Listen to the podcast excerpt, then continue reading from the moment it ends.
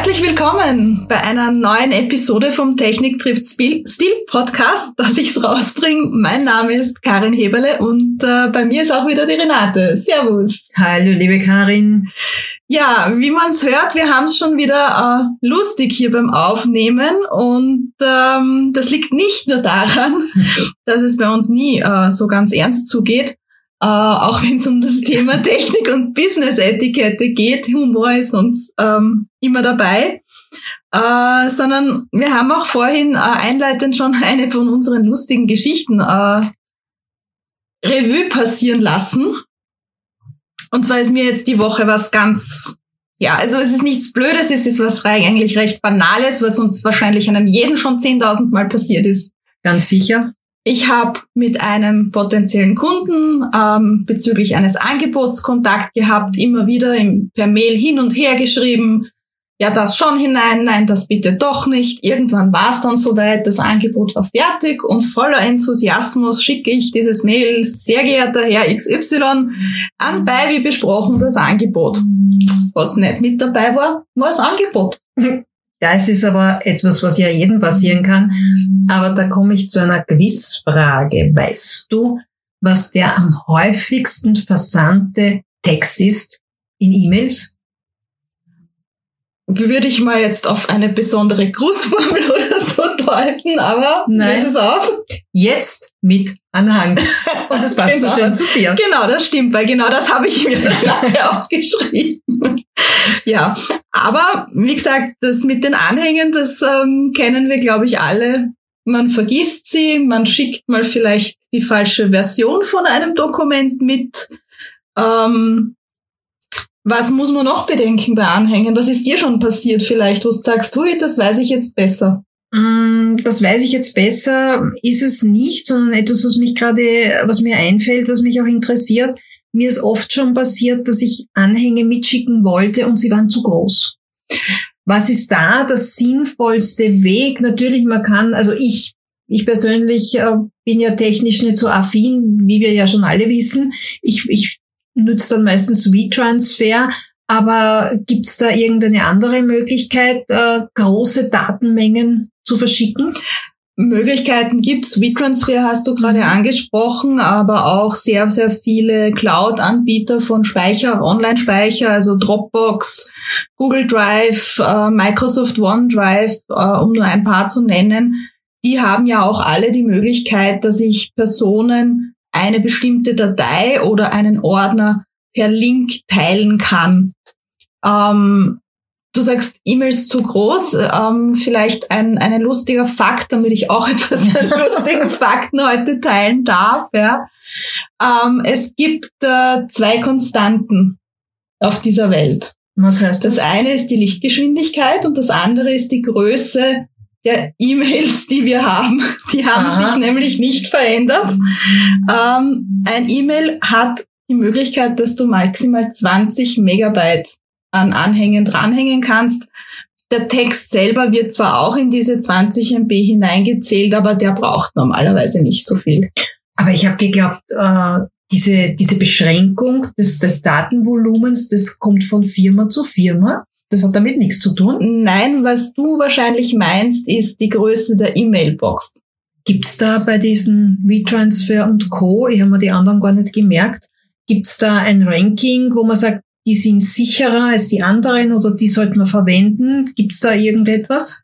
sicherer. Also ich sage die drei, die ich vorher erwähnt habe mit äh, Dropbox, Google Drive und eben auch äh, Microsoft OneDrive sind eigentlich die drei großen. Es haben ähm, zahlreiche andere Anbieter natürlich ähnliche Services im Angebot.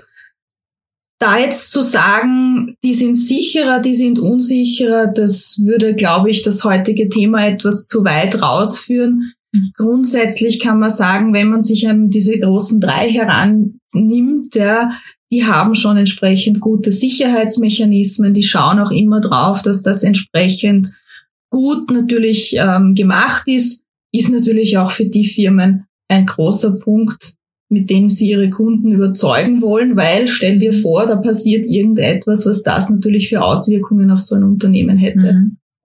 Was mir da auch noch einfällt zum Thema Datenanhang, jetzt sende ich jemanden eine Mail und da ist ein, ein Dokument da, dabei, das nicht so viele Menschen sehen sollen. Ich habe ja nirgends die Möglichkeit, das nachzuvollziehen, ob derjenige, dem ich das schicke, irgendwem weiterleitet, oder? Was, genau. was mache ich da am besten? Also wenn du Informationen hast, die du nur einer bestimmten Person oder einer Personengruppe zur Verfügung stellen möchtest, dann würde ich empfehlen, auch wenn sie nur vielleicht klein sind und äh, definitiv die 20 MB nicht übersteigen, mhm. aber dann solltest du auf jeden Fall auf so ein System setzen, wo, wo du einen Link an die Personen verschickst. Also ich mache das ganz gerne eben über mein ähm, Teams beziehungsweise OneDrive äh, von Microsoft, weil dort kann ich genau hinterlegen. Ähm, wir ein Beispiel her. Ich schicke dir ja immer wieder unsere Podcast-Episoden, damit du ja unsere Blogposts dann schreiben kannst. Und ich mache das so, dass ich dann diese eine Datei deiner E-Mail-Adresse teile. Das heißt, wenn du jetzt mit einer anderen E-Mail-Adresse, die du vielleicht hast, darauf zugreifen möchtest, funktioniert's nicht.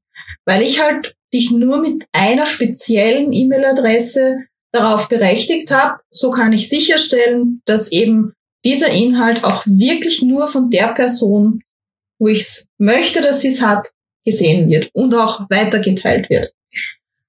Hui, kann ich das als ähm, Einzelunternehmer, brauche ich dann eben Teams oder irgendeine eine andere Plattform, um das zu erstellen? Oder wie funktioniert das? Also es funktioniert sowohl im OneDrive äh, von Microsoft als auch in der Dropbox als auch in Google Drive, dass ich einzelne Dateien eben nur einer einzigen Person, sprich einer E-Mail-Adresse freigebe. Also das ist eine Funktionalität, die bieten eigentlich alle mittlerweile schon an. Und äh, da kannst du auch ganz einfach, da muss man kein großes Wissen haben.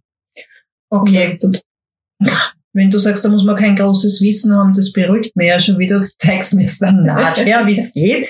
Aber brennt mir auch unter den Nägeln die Frage, Microsoft verbinde ich dann immer mit äh, Windows-Geräten. Wie ist es denn mit Apple-Usern? Können die da auch zugreifen? Ja, können sie, denn dieser Mythos, dass die Microsoft-Produkte nur auf einem Windows-basierenden System funktionieren, das stimmt schon lange nicht mehr. Mhm. Auch ich arbeite auf einem Mac und äh, habe da überhaupt keine Einschränkungen. Mhm. Okay. Zusammengefasst, es gibt OneDrive, es gibt äh, Teams und es gibt noch Google Drive. Google Drive. Und die Dropbox haben wir natürlich auch. Und ist auch ein sehr beliebtes ja. Online-Speichermedium. Es gibt, ich, soweit ich weiß, auch etwas von Amazon, mhm. äh, wo das möglich ist. Ähm, ich glaube, es gibt auch etwas von ähm, Cisco in der Richtung. Cloud-Speichermöglichkeiten, über die man E-Mail-Attachments oder Dokumente mit anderen teilen kann, die wachsen teilweise wie San, Sandra am Meer. Ja. Meer ja. Da gibt es sehr viele man muss halt immer für sich selber entscheiden, welches ist mir persönlich sympathisch. Mhm.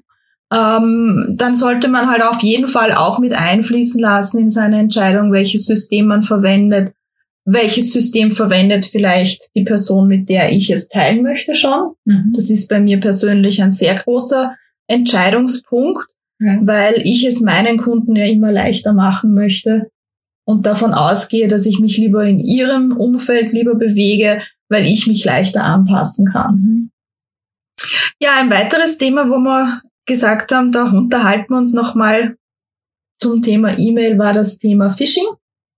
Okay. Das ist uns ja beim, beim Datenschutz ähm, schon untergekommen, dass es eben da auch äh, so eine, eine Thematik gibt, die man ein bisschen auch im, im Sinne des Datenschutzes aufpassen sollte. Mhm. Äh, vielleicht nochmal zur Erklärung, was ist Phishing? Phishing äh, ist halt fast wortwörtlich vom Fischen übersetzt. Das mhm. heißt, das ist eben dieses Fischen nach Informationen, mit denen ich dann äh, Schaden anrichten kann. Das heißt, über ein Phishing-E-Mail versuche ich mir zum Beispiel äh, Login-Daten zu erschleichen mhm. oder ich versuche die Kreditkarte, mhm. ähm, die Nummer und auch eben diesen Security-Code, der ja hinten angedruckt ist, zu erschleichen. Und äh, deswegen ist das eben auch etwas sehr Gefährliches, weil das oft sehr gut getarnt ist. Mhm. Da habe ich vorige Woche ein schönes E-Mail bekommen zu dem Thema. Das lese ich dann in der nächsten Episode vor. Na, da bin ich aber gespannt auf die nächste Episode. Also, liebe Zuhörer, das nächste Mal verrät uns Renate eine spannende Geschichte über das Thema Phishing. Bleibt dran, abonniert den Podcast, damit ihr die Story von der Renate nicht verpasst. Die kommt dann in der nächsten Episode. Wir freuen uns jetzt schon, wenn ihr dann wieder reinhört.